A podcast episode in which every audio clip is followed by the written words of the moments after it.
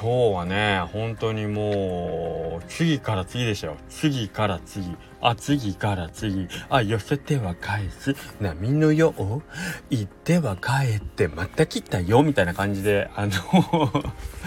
あのたくさんのねあのお客さんといってもあの僕宛てのお客さんというか、まあ、僕のその個人的なお知り合いの方があの次々と来ていただいてですね。なんか今日うどんを売ってるよりもなんかこう表に出て話してる時間の方が長かったかなという感じがしたんですけども、えー、そんなわけで横倉うどんの中の人の頭の中です。はいありがとうございます。本日もなかなかに忙しくさせていただきました。おかげさまで。えっ、ー、とそのねさっき言ったように朝はえーとまあ雨も降ってたんで、まあ、ゆるりとオープンをしたんですけど朝一番に来てくれたのが藤田商店のね藤田さんコーヒー屋さん。でえっ、とまあこれを聞いてる方はまあそこそこご存知かもしれないですけど割と去年もいろいろとあのコラボさせていただいててですね。はいあのー、で今ね藤田さんが新しいプロジェクト立ち上げててそれがすごく面白そうなんで、えー、僕自身も興味があってあの連絡したいなと思ったら向こうの方から、えー、来ていただいてですねご挨拶させてもらって。で、えーと、ゆっくりお話はちょっとできなかったんですけどもああもう改めてそのプロジェクトのお話を聞かせてくださいということで、えーと、今ね丸亀の方でちょっとちょ一風変わったね本屋さんを立ち上げようとしててこれぜひえー、っと藤田商店さんでごめんなさいちょっとねひらがな藤田商店さんなんですけど地域と生きるやったかな。えーとまあ、あるんですけど、まあ、藤田商店さんで調べてもらうとそのクラウドファンディングとかね出てくるんで是非興味あれば、あのー、見ていただいたらと思うんですけど、はい、でそうこうしてたらその隣にねなんかちょっといかつけのごつめの怖い感じのお兄ちゃんが入ってきたなと思ったらよう見たら赤道さんじゃないっすか。怖い怖い赤道さん。顔も怖いけどやっぱりそのやってることが怖すぎる変態うどん職人なんで何しかこういう人にうどん食べられる一番怖いやん。ということで赤道さんですよ次ね。うん、でそうこうしてたら次うどんエレメントさんの藤沢さんもう今やもう エレメントといえばもうあれより悪したでしょ？あのうどん T は去年ねスタンプラリーの時もまあみんな来てたけど今も悪した悪したの。でねちょっと今シリーズね大きなシリーズになってるけど次の悪したの発売いつやってもみんなねあの戦々恐々としてますけど、まあ、それのこととかもいろいろ聞きながらね藤沢さんとお話をして、えー、もう今すでに3人でしょ？でそこからもねえー、っと多分ちょろちょろと来ていただいとったと思うんですけどもえー、っとまあ あそうそうそんで午後からはねえー、っと、まあ、うちの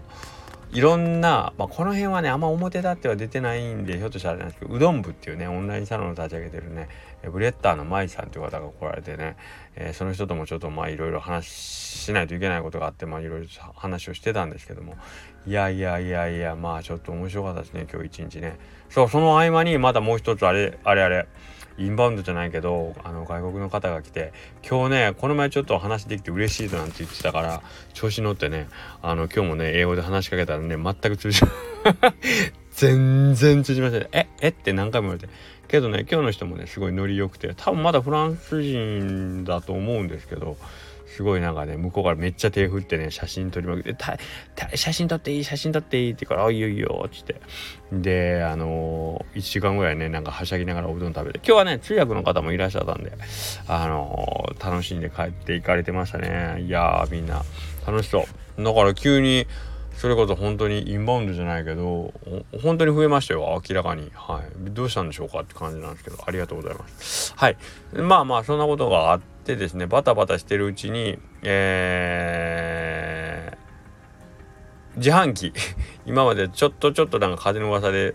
なんか横倉の前になんか空っぽの自販機置いてあるよってあったんですけどその自販機も一応今日中の設置も終わってまあ今当面は手ぬぐいを入れて売ろうと思ってます。はい、でえっとまあ今まで店頭で置いてた手ぬぐいを、まあ、一応自販機で販売するという形でえ、っとねえー、しばらくやらせてもらいます。これからちょっとアイテムを増やしていこうと思うんですけど、いきなりたくさん用意して、で、あの、怖いのは、その自販機の使い方に僕が慣れてないので、とりあえず最初は、えっ、ー、と、少ない種類から始めさせてもらって慣れていった使い方に慣れていったらあのもう少しいろんなもんを売っていこうかなと思ってますけどまあとりあえず今売るもんもないんで手ぬぐいを、えー、ご用意してますので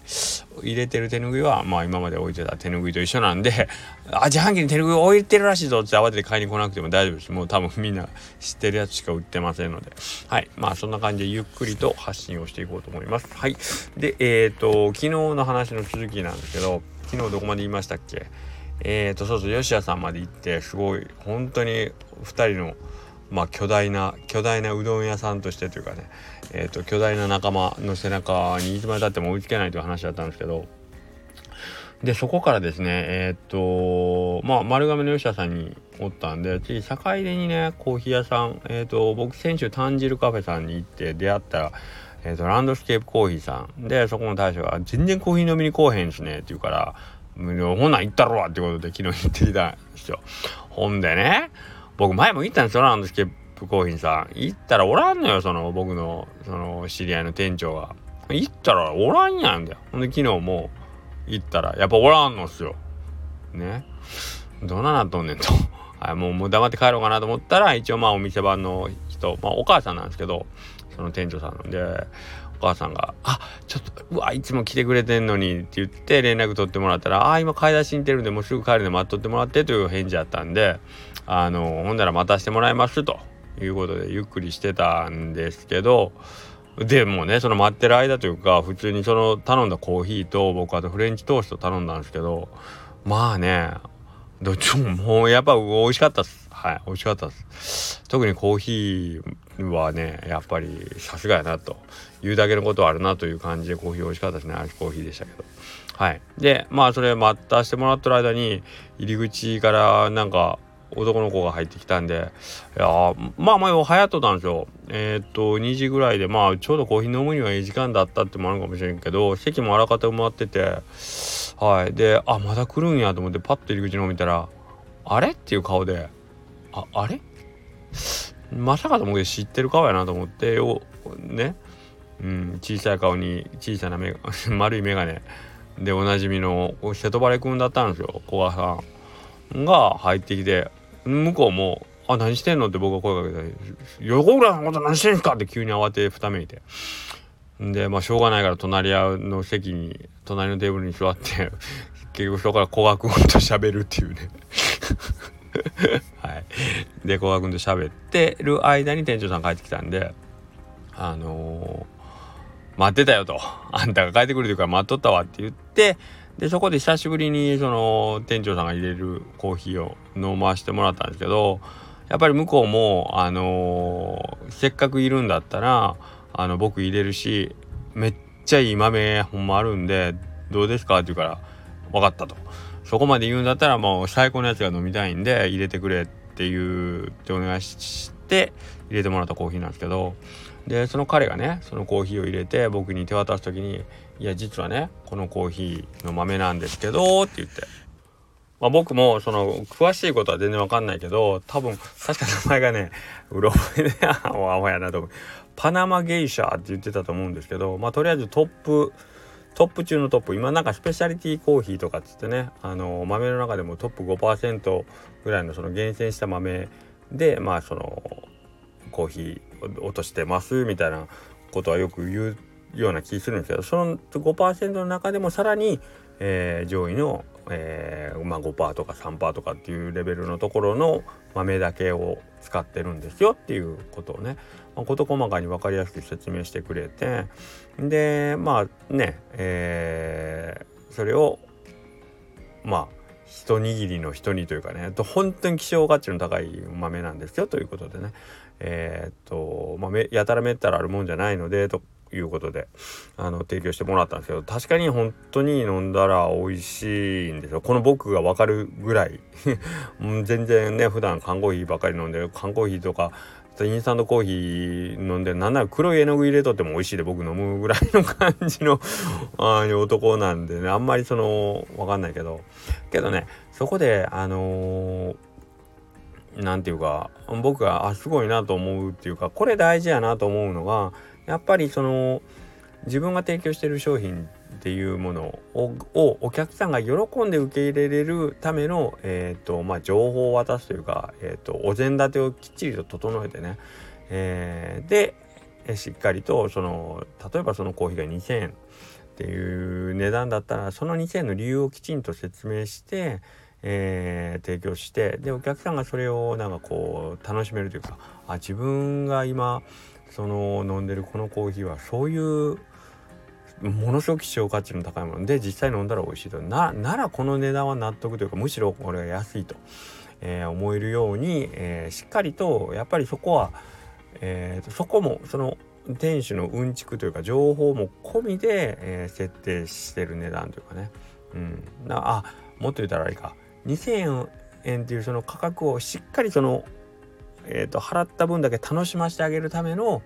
えー、っとまあ言うたら何ていうかねサービスをね、えー、店員さんがそれはうんちく込みのサービスという意味でね、うん、満足感を与えるというこれはやっぱり大事なことですよね。えー、っと例えばまあまあうちでね1,000円のおうどん出したとした時に、えー、っとよくわからんなりにねえー、っと、かけしょう1000円って書いてある。多分、お客さんとしては想像するともうセルフのうどんでかけしょうで1000円。これは相当うまいに違いないっていう、いろんなことを、えー、と自分の中でイメージして想像して払ってはくれると思うんですけどじゃあ食べた時にその1,000円を自分一人でその1,000円の答えというかを導き出せるかっていうとやっぱりそこは難しいと思うんですよね。うん、そこを専門家であるうどん屋の大将がいやこれはですね実はまあ言うたらえりすぐりの粉超浄土の粉を使ってわかんないけどものすごく手間のかかるあの足踏みを5万回した上にですね熟成をもう1ヶ月ぐらいしたして半ばもう半分腐りかけた状態の一番うまいところで出してるんですとかって聞いた時にそれがうまいかどうかは別としてですよ。別としてまあそれだけの手間をかけて作ってるうどんですからだからこれいっぱい1000円なんですよと。言われたらやっぱり納得度がね変わってくる。あやっぱりそう言われたら急になんかこの1000円あこのうどんうまい気がしてきたみたいなね。別に嘘つくわけじゃないけどやっぱりそこを盛り上げこっちから盛り上げていて乗ら乗せていくという感じですよね、うん、乗せていく。グループさせていくっていうのは大事なことなんですよねというのね。すごい感じましたね。で、これちょっと話ずれるかもしれないですけど、僕の持論としてね、例えば、えっ、ー、と、フランス料理の最高の、えー、ていうかな、ディッシュっていうんですか、コースっていうの？フランス料理の最高のものを味わおうと思ったら、例えば、おそらくその1万2万じゃダメでしょ？10万20万とかまあ上はもっとひょっとしたらキリがないかもしれないけどまあそれぐらいを覚悟してえー、とお楽しみにならないといけないもんじゃないですおそらくね。ね。だから、えー、コーヒーの最高級は、え、もっと多分上はあると思いますよ。いっぱい1万円とかもひょっとしたらあるかもしれないけどけど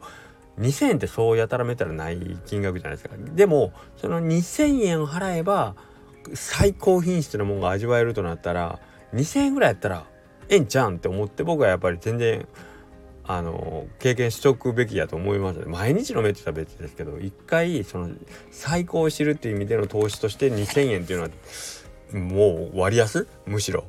っていう感覚なのでこういうのは僕どんどんなんかやった方がいいんじゃないかなと思いますね。例えば分かんないけど金熊餅さんイレブンさんのとこで最高のいちごを使ったいちご大福を1個それこそ2,000円のいちご大福作りましたって言ったらね2000円だったら2000円で、まあ、日本日本一の上大福が食べれるってなったらありワンね行ってもええかなっていう気になりますもんね。だから手の届く範囲で味わえる日本一とか世界一っていうのは僕極力やっといた方がいいんじゃないかなと思うんですよね。はい。うんそう。だから普段100円200円で買ってるもんが2000円になるとかなんかそういう類のやつね。シャーペンとかね。ボールペンとかね。そういうやつ。うん。爪切りとかね。わかんないけど。100均でもある。けど最高。同じもんだけどこれ最高級のやつが3,000円ですよとか。いうのはなんかね楽しい。楽しい贅沢というかね。そういうのはどんどん味わうべきじゃないかなと思うんですよ。いいもんに触れる機会としては。いいんじゃないかなと思ってます。ちょっと話しとれましたけど。まあそういうえっ、ー、と1個のコン払った価格をもっと最大限にお客さんに楽しんでもらうために、えー、できることっていうのはもしかしたら言葉を使うことなんじゃないかなっていうところで、えー、言葉を使ったり、えーと、まあまあそれをお客さんに情報として、えーと、まず、えーと、情報として与えてお客さんの中でそれその情報を噛み砕いてね噛み砕いてお客さんの中でその価値を存分にこうどんどん上げていってもらうっていうね。あそうかそれならそういうことになるよなっていうそう納得をしてですね、はい、その価値をお客さんの中で、えーと、どんどん高めていってもらって結果割安感を感じてもらうということとしてね、うん、これこの作業ね怠らずにやっていくとなんかうんとお客さんも楽しいし僕もだってお2000のコーヒー俺飲んだぞっていうねうん気持ちよさがあるんでで実際に美味しいっていう、うん、その満足感っていうのは結構高いんじゃないかなと思うんですよ。はい、えー、と言ったら500円のコーヒーにしてはむちゃ美味しいとかよりははなんかもっとなんかいいような気がするんですよ。はい。まあまあまあそんな感じで、はい。えー、と昨日の午後にあった出来事のうちの1個ですね。はい。でこの後まだ続くかな。うん、この後ひょっとしたらまだお話は続くかもしれないですけどまあとりあえず昨日の午後昨日のスタイフの続きとしてまあ今日はこんな話でしたちょっと長くなりましたけどまた明日週末よろしくお願いします失礼します